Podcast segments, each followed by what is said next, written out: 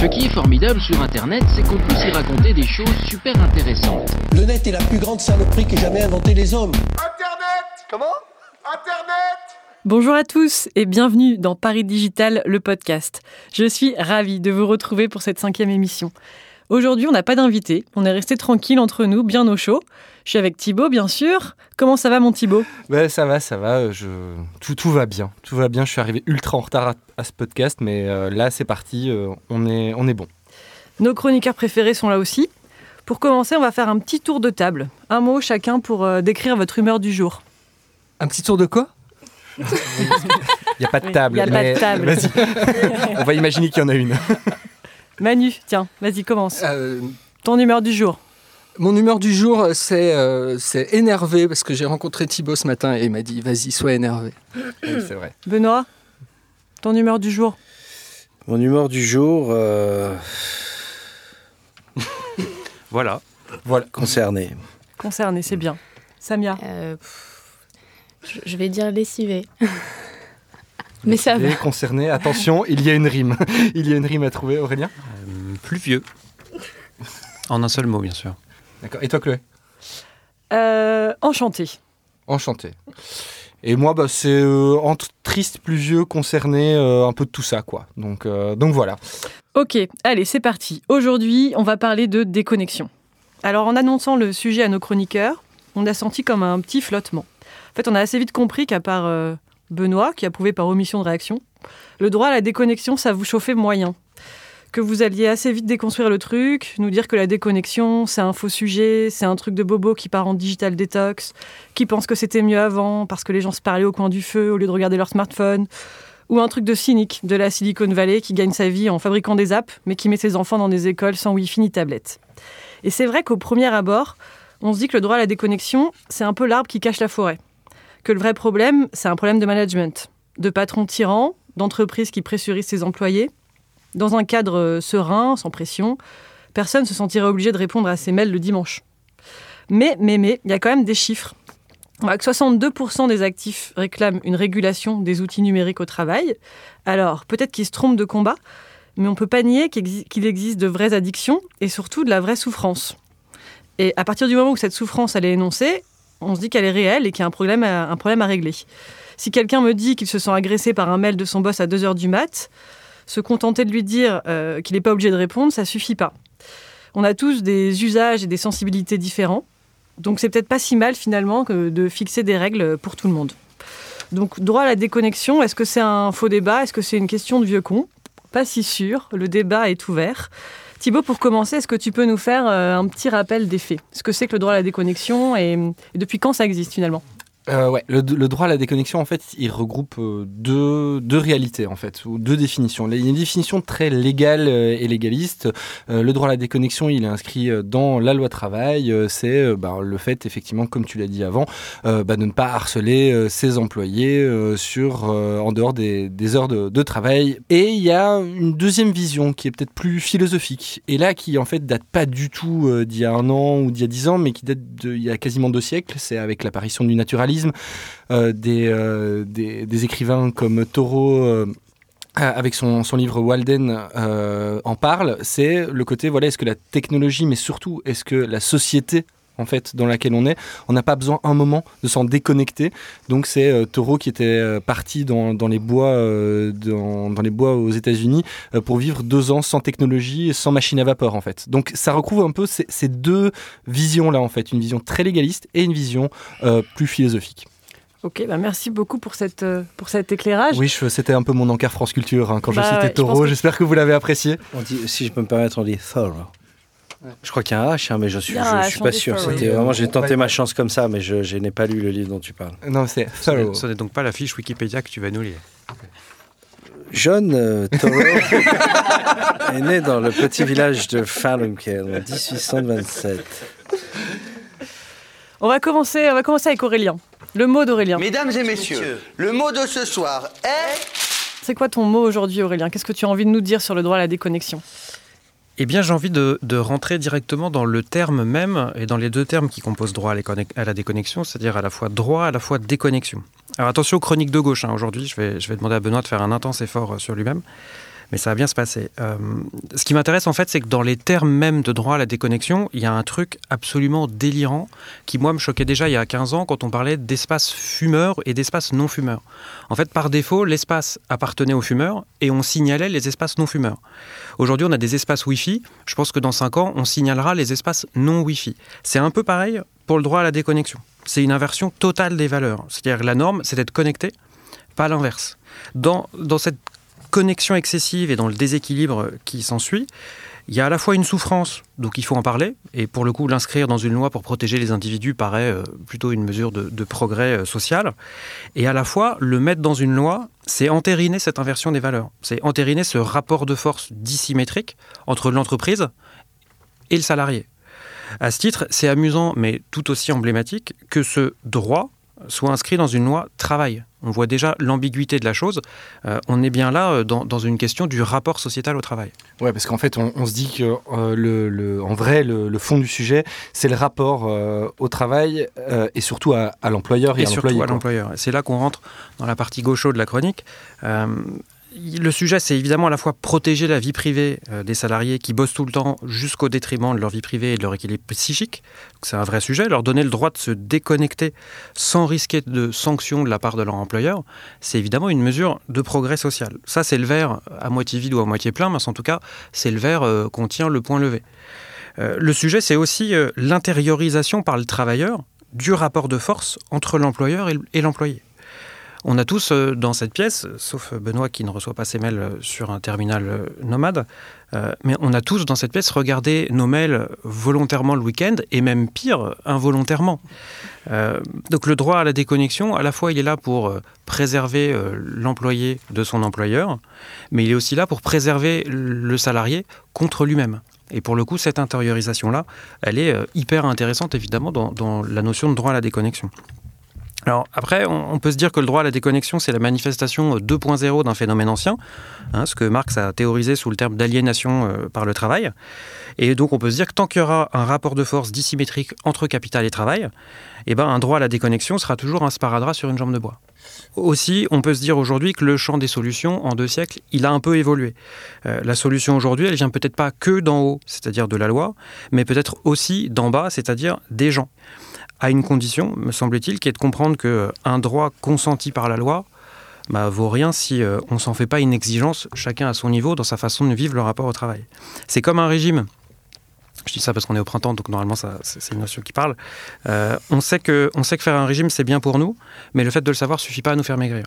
Euh, et dans ce cas-là, on ne parle pas de droit à la minceur, on parle bien de lutte contre l'obésité. Ce qui me semble quand même dire que le terme droit à la déconnexion euh, peut-être est un peu hypocrite, en tout cas il est insuffisant. Et sur ce, je m'arrête, il faut que je check mes mails. Merci beaucoup. Ça pose, ça pose une autre question et ça introduit parfaitement la chronique de Sabia.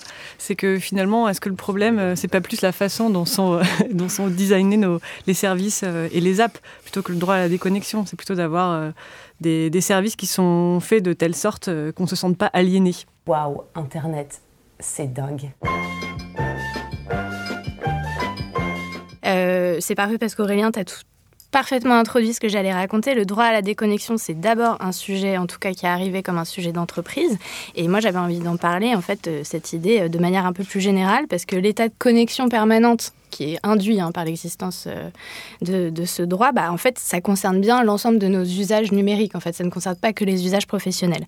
Donc, ça faisait déjà en fait plusieurs années euh, qu'on voyait fleurir des week-ends de digital détox qui promettaient de manière bien ironique de se reconnecter avec soi-même.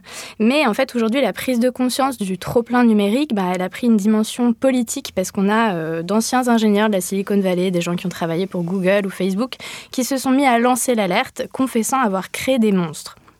Donc ces monstres, en fait, ce sont euh, les fonctionnalités des réseaux sociaux que nous utilisons, comme par exemple le like, qui, euh, voilà, je, pour le petit rappel, le, le like n'existait pas tout de suite sur Facebook, c'est quelque chose qui arrivait un peu après. Ah bon J'ai euh, toujours eu des likes sur Facebook.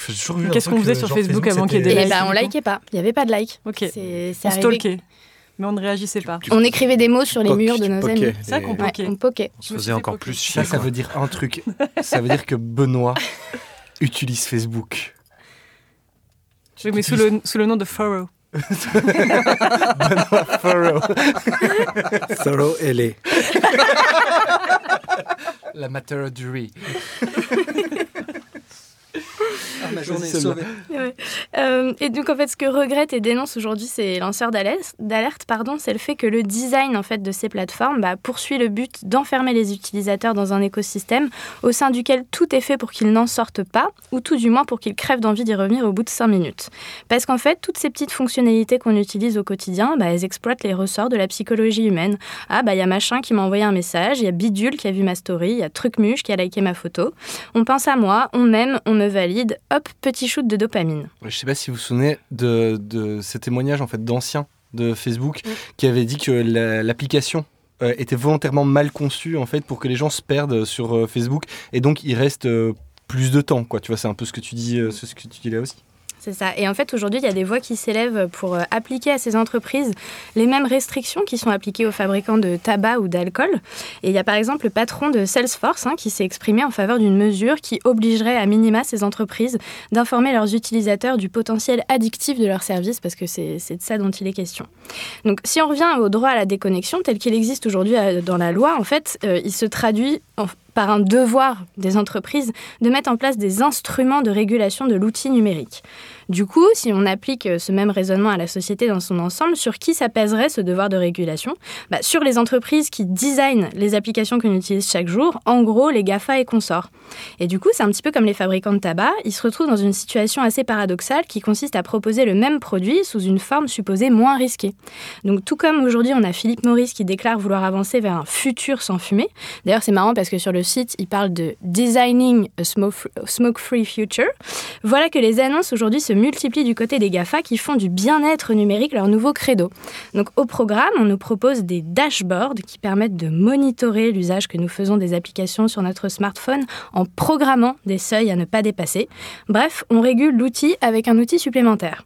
Bon, je suis un petit peu sévère parce que tout n'est pas acheté. Euh, Du côté d'Apple comme de Google, les nouvelles versions des, systèmes d'exploitation qu'ils proposent, en fait, elles prennent en compte euh, les recommandations du mouvement euh, qui s'appelle Time Well Spent, qui a été fondé par Tristan Harris, lui-même un ancien ingénieur de chez Google, et euh, qui s'inscrit en fait plus globalement dans ce qu'on appelle euh, l'ethical design, traduit en français par la conception numérique responsable et sociale. Voilà, de manière tout à fait. euh, C'est la nouvelle RSE. Voilà, la RSE numérique. On, on- on gardera ethical design. Pour ceux qui ne regardent pas la version euh, filmée de, de ce podcast, euh, Samia a fait un clin d'œil en traduisant euh, ethical design. C'était tout à fait euh, expressif et impressionnant. D'ailleurs, on est obligé de faire un clin d'œil à chaque fois qu'on prononce ethical design. Ethical design. Thorough. Euh, et du coup, Samia, euh, avec cette problématique, mais qu'est-ce que ça implique pour nous, euh, communicants, et comment est-ce qu'on peut prendre ça en compte? Alors, bah, la, la première chose à faire, on peut évidemment prendre en compte toutes les recommandations qui sont euh, éditées par euh, Time Spent et globalement euh, se- se placer, disons, dans la lignée de l'ethical design quand on design des services ou des plateformes pour des marques. Et euh, aujourd'hui, les interfaces, justement, bah, euh, c'est vrai qu'on interagit massivement avec les outils via l'écran et le toucher. Mais avec les assistants vocaux, en fait, on va commencer à pas mal utiliser la voix pour se servir de ces outils-là. Donc, c'est deux modes d'in- d'interaction qui vont cohabiter. Moi, je suis bien incapable de vous dire si les écrans vont disparaître un jour. Et de toute façon, c'est pas vraiment la question, mais je suis assez curieuse de voir si ça va changer quelque chose euh, à notre rapport un petit peu compulsif aux technologies et à notre smartphone en premier lieu. Même si après, c'est quand même assez évident que le fait de parler à son smartphone comme tu parlerais à un pote va poser d'autres types de problèmes, mais euh, bon, ça, on pourra en parler dans un autre épisode. Ça dépend si t'as pas de potes et que juste un smartphone. Enfin, moi, par exemple, mon adolescence, c'était un peu ça, quoi. Enfin, j'aurais bien aimé avoir ça, quoi. Mais voilà, c'est un peu hors sujet. Euh, donc voilà, ça c'est une partie des activités, euh, une partie de notre métier, mais il y a une autre partie qui consiste voilà, à tirer l'attention des gens avec des histoires, et ces histoires on les raconte euh, à travers des, des formats ou des dispositifs. Un, podcast, tu veux dire, par exemple? Par exemple, je me suis demandé, tu vois, s'il y avait euh, des formats qui étaient un peu plus respectueux ou non euh, de notre attention.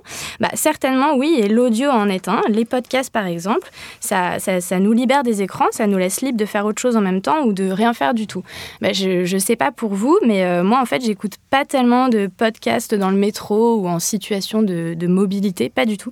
En fait, je fais plutôt ça chez moi. Je pose mon ordi, je baisse la luminosité, vraiment plus d'écran. Je me pose sur mon canapé et j'écoute. Bah, comme la plupart des gens, en fait. Des études qui montrent Ah ouais que la plupart des podcasts sont écoutés à la maison. Et ben voilà. Et, en non fait, pas ce euh, que en situation de mobilité. ce que j'aime bien, c'est que je retrouve un peu la même sensation que quand tu, quand tu lis un bouquin, tu vois. Tu plonges dans l'histoire qu'on te raconte, tu mets des visages sur les protagonistes, imagines des ambiances, des couleurs, des odeurs. En fait, ton cerveau, il est hyper stimulé, mais de manière, euh, vra- enfin, de manière beaucoup plus ludique et beaucoup plus libre qu'avec un écran qui, qui t'enferme et qui te happe. Donc, je pense pas que l'explosion des podcasts elle soit liée aux questions d'attention, mais disons que je me réjouis de voir de plus en plus de gens euh, adopter ce format.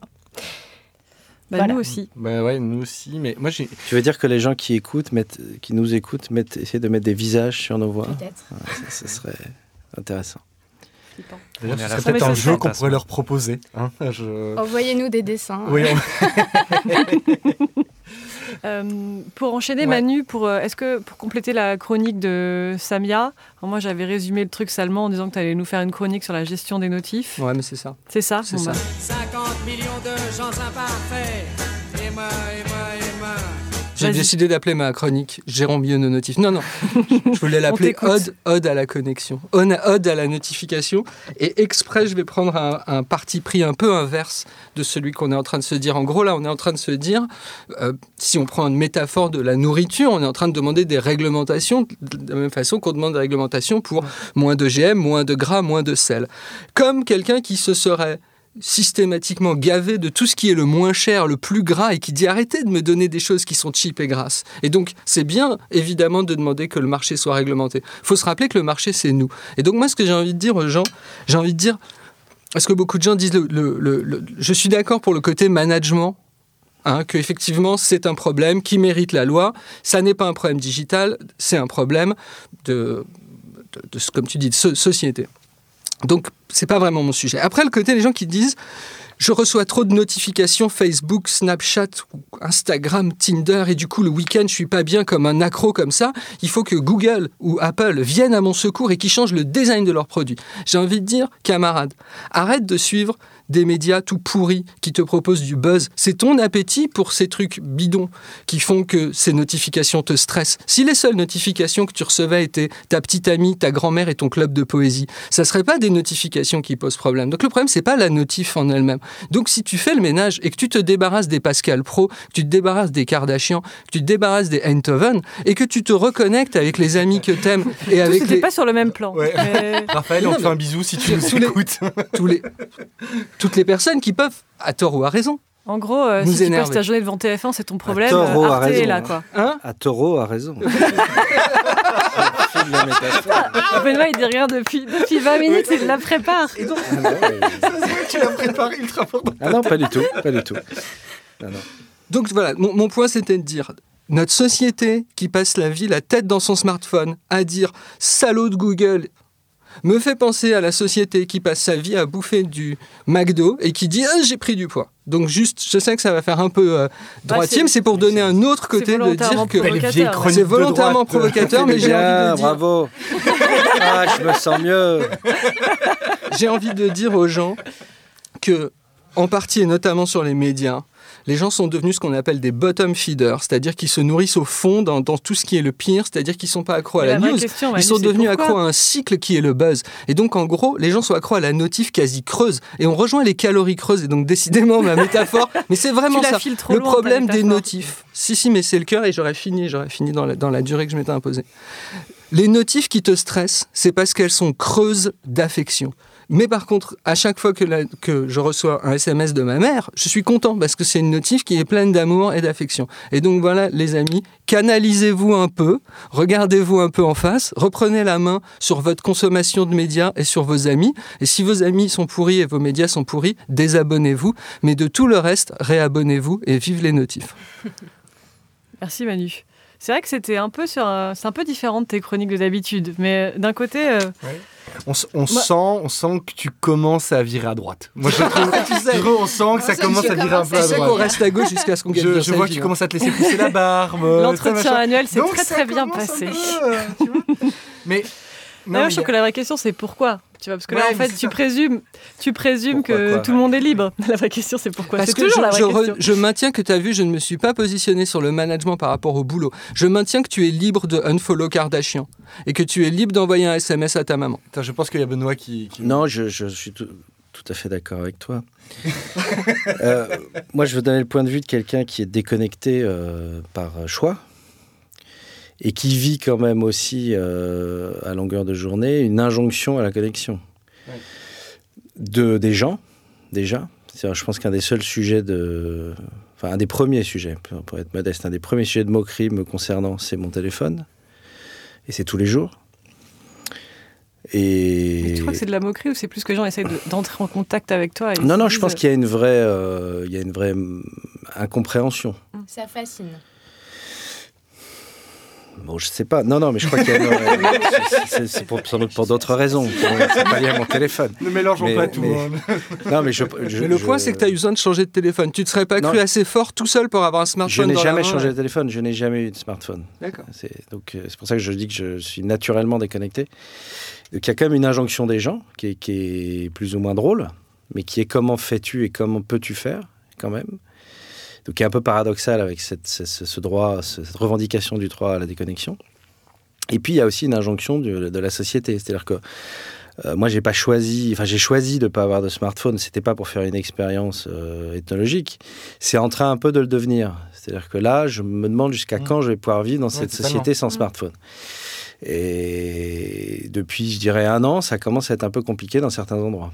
Euh, aéroport, euh, euh, train, cinéma. euh, C'est marrant parce que ce que tu dis, sur la ça me route. rappelle- voilà. Pour Ça- ça avoir me tes billets, des choses très pratiques. Des choses très pratiques. euh, C'est-à-dire que maintenant, à la, à la gare Montparnasse, vous avez des, Les bornes. Des bornes. Et si vous n'avez pas de smartphone, euh, j'ai dû sortir mon ordinateur l'autre jour parce que mon, mon billet en PDF était sur mon ordinateur qui était lui-même au fond de la valise. Je visualise cette scène. Euh, Oui. je- Avec le là, pouvoir de là, je deviens euh, un peu un handicapé de la technologie dans ces, dans ces moments-là. Je suis le seul avec un ordinateur sur un quai de gare à faire valider mon billet par un, par un contrôleur. Voilà. Moi, c'est- marrant ce que tu dis parce que cette injonction-là, elle me rappelle en fait le, le fait que quand tu bois pas un coup au bar et que Mhm. tous tes potes viennent te trouver et ils disent bah t'es naze pourquoi tu, tu veux tu veux pas un verre? Enfin tu vois on rejoint avec le côté Ça, ça m'est jamais arrivé personnellement, ça pour le coup. non mais mais non mais tu vois ce que je veux dire c'est c'est euh, c'est Bah, un truc que c'est donc pas dans la norme en fait. mais est-ce que ça traduit pas un- une forme d'addiction? Moi, je le vis jamais comme une injonction à picoler avec les autres, mais comme le, te- on te donne le sentiment que tu ne vis pas dans le monde. Ouais, c'est comme du si tu avais choisi délibérément de, de vivre en province, par Si- exemple. Si, je peux me permettre, du coup, c'est- pas une injonction à la connexion. C'est ce que te donnent les gens qui te disent ça, ils te donnent une injonction à être up to date. Autrement dit, à avoir suivi les infos. Donc en fait, c'est pas une, c'est pas une, une injonction à la connexion, c'est une injonction à suivre l'actualité. Parce que bizarrement, sinon les gens, l'injonction pour la connexion, c'est j'aimerais te parler. C'est un être humain. Sinon, c'est de dire Marseille qui Non, je dirais pas up to date. Je dirais pas up to date. Je dirais que c'est plus profond que ça. C'est euh, c'est comme si tu ne vivais pas vraiment dans le monde d'aujourd'hui. C'est c'est un peu autre chose. possible. Mais c'est une posture qui te pèse ou qui te plaît? Euh, ni l'un ni l'autre. On va te facturer cette séance, Benoît. sache.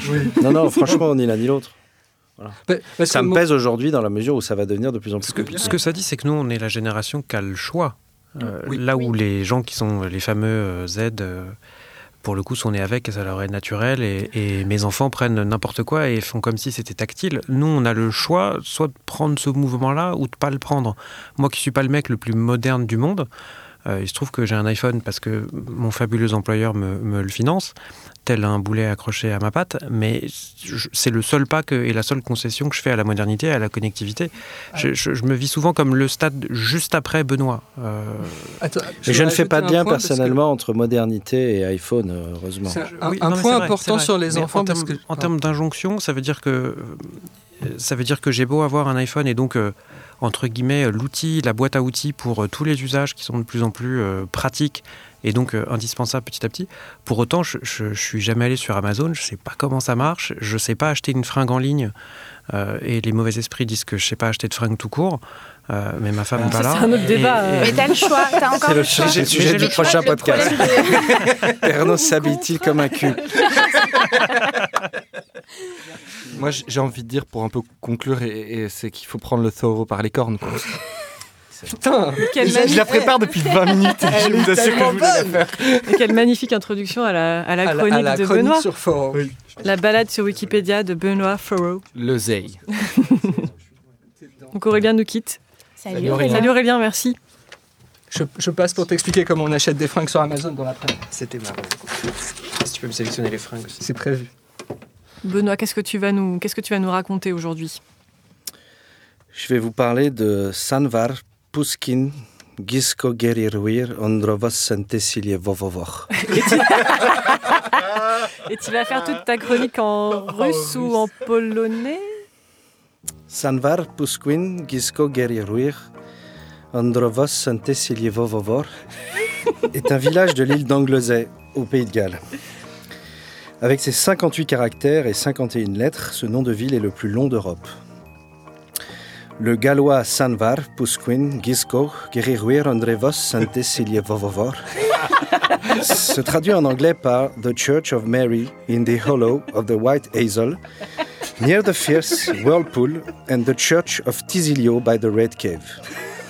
Et signifie donc l'église de Sainte-Marie dans le creux du noisetier blanc, près du tourbillon rapide, et l'église de Saint-Isilio, près de la grotte rouge. Cependant, le nom du village est souvent abrégé en Sanvar Pidje. Cela suffit à faire la distinction avec les autres lieux du pays de Galles nommés Sanvar. C'est une destination touristique fort visitée. On trouve entre autres buts à ces séjours celui de se faire prendre en photo à côté du panneau indiquant le nom de la ville ou de faire tamponner son passeport au bureau local. Une autre attraction touristique est la toute proche colonne du Marquis d'Anglesey d'où on a une excellente vue d'Anglesey et également sur le détroit de Menaille. Le nom a été décidé dans les années 1860 par le conseil du village, principalement pour avoir le privilège d'avoir le nom le plus long d'une gare ferroviaire en Grande-Bretagne. En 2015, l'Office du tourisme Visit Britain a décidé de doter certains sites touristiques de noms chinois afin de mieux attirer les touristes chinois. Pour euh, Sanvar, Pusquin, Gisgo, Grirui, Rondrevos, Santesilie, Vovovor, c'est Jan Feinchun, c'est-à-dire le village des poumons en bonne santé. C'est le village des poumons en bonne santé car c'est une gageure de prononcer son nom sans reprendre son souffle. La naissance de la ville commence pendant la période néolithique. Pendant des siècles, elle n'était qu'une petite exploitation rurale.